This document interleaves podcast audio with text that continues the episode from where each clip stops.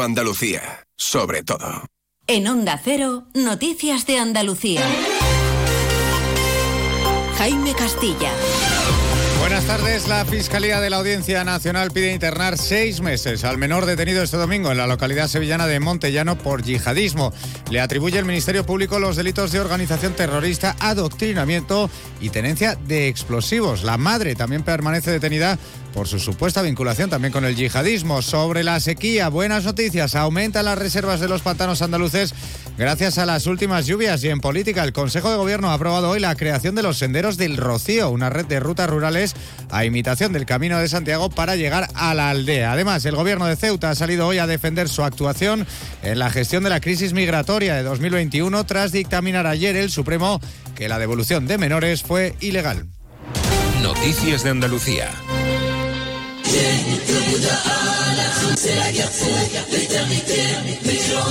Eso que oyen es el sonido de un vídeo que el menor detenido por yihadismo en Montellano envió a sus compañeros de clase y donde se le podía ver manejando objetos inflamables dispuestos supuestamente para ser usados en un atentado. La canción que suena de fondo en francés habla de la sumisión a Alá y de alcanzar la eternidad a través de la Guerra Santa. La Fiscalía de la Audiencia Nacional pide para él un internamiento de seis meses tras prestar declaración esta mañana ante el juez y le acusa de los delitos de organización terrorista, adoctrinamiento y tenencia de explosivos. El Ministerio Público reclama esta medida porque observa un claro riesgo de fuga y también dice para evitar que pueda llevar a cabo algún tipo de atentado. La madre del menor ha sido igualmente detenida finalmente por su relación con el terrorismo yihadista y permanece en los calabozos de la audiencia a la espera de prestar también declaración. En el municipio de Montellano, mientras tanto, todo está en calma. El alcalde ha anunciado que mañana ofrecerá una nueva comparecencia a los medios de comunicación para explicar la situación. Es la 1 y 52 minutos de la tarde.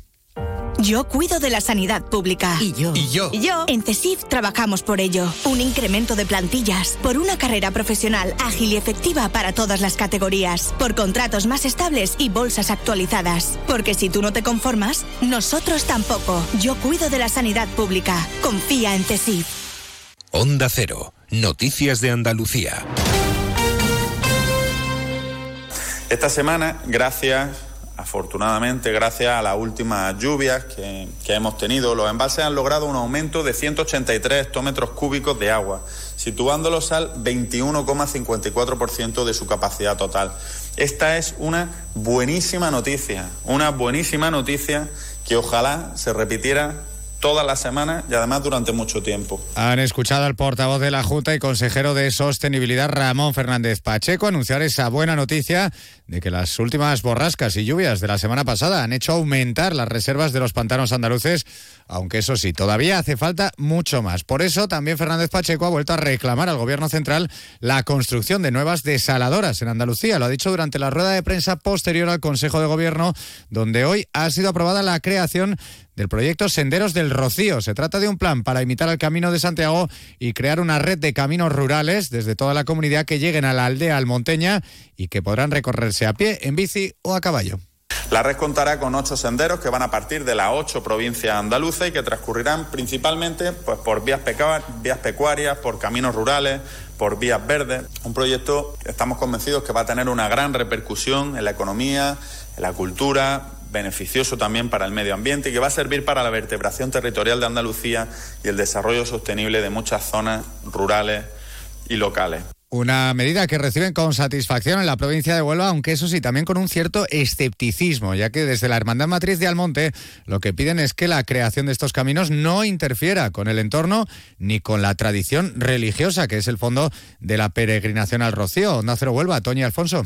Y es que desde la Hermandad Matriz no entienden que lo religioso y espiritual vaya separado de este entorno protegido y que lo importante es el fin, llegar a los pies de la Blanca Paloma. Santiago Padilla es el presidente de la Hermandad Matriz de Almonte. Eh, que sepan que vienen a un lugar eh, que tiene unas connotaciones eh, religiosas, además de naturales, aunque nosotros, para nosotros lo natural y lo espiritual están unidos, porque el rocío no se entendería en un marco paisajístico ni ambiental distinto al que está Desde la matriz consideran que es una gran oportunidad para el Rocío al Monte y todos los municipios por donde pasarán estos caminos del Rocío. Pues precisamente el objetivo es también incentivar el turismo. Y sobre este tema, sepan que la Caixa, el banco, ha publicado un estudio en el que refleja que el gasto de los turistas ha aumentado más rápido en el norte de España entre los años 2019 y 2023 que en el sur, donde ese aumento ha sido mucho más lento, algo que la Caixa ha hecho a través del análisis anónimo del gasto del pago con tarjeta y que achaca al cambio climático, a las olas de calor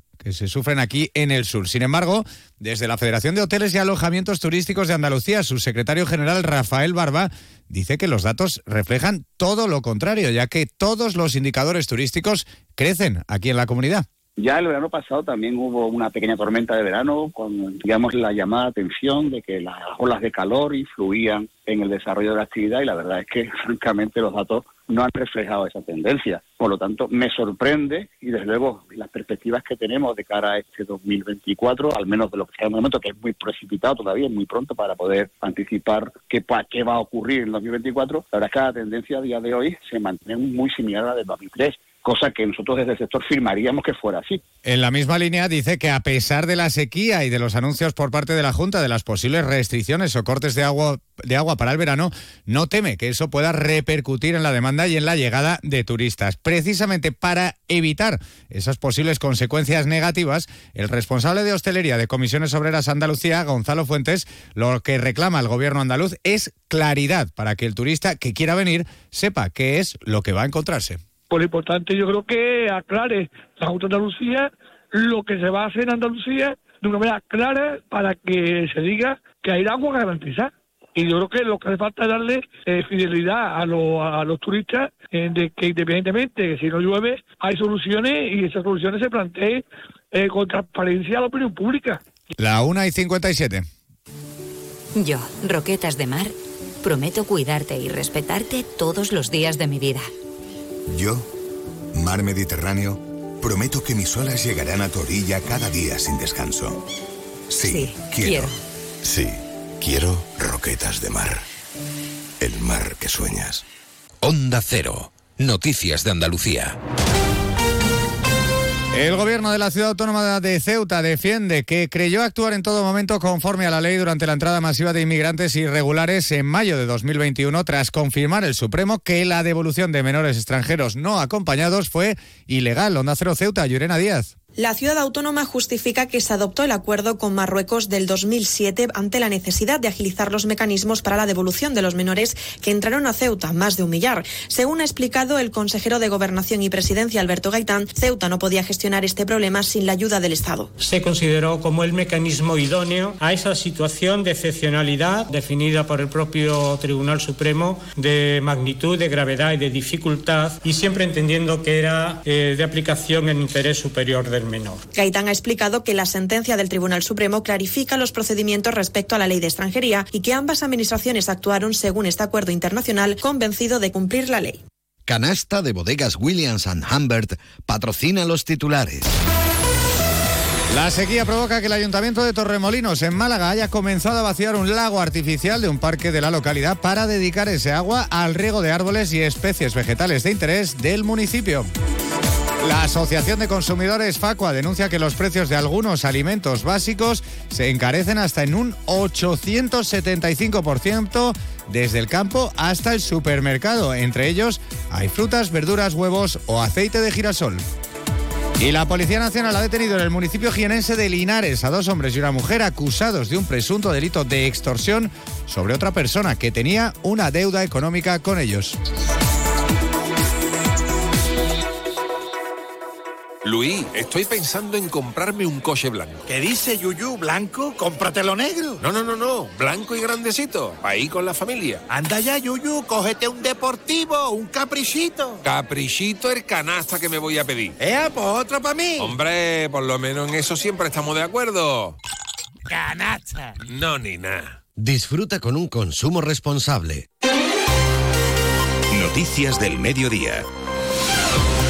Las noticias de Andalucía regresan a la sintonía de Onda Cero a partir de las 7 y 20 de la tarde con Marcha Con, pero antes a las 2 y media Andalucía Capital, toda la actualidad empresarial y económica de la comunidad en la voz de Diego García Cabello. Y ahora noticias de España y del mundo aquí en Onda Cero. Buenas tardes.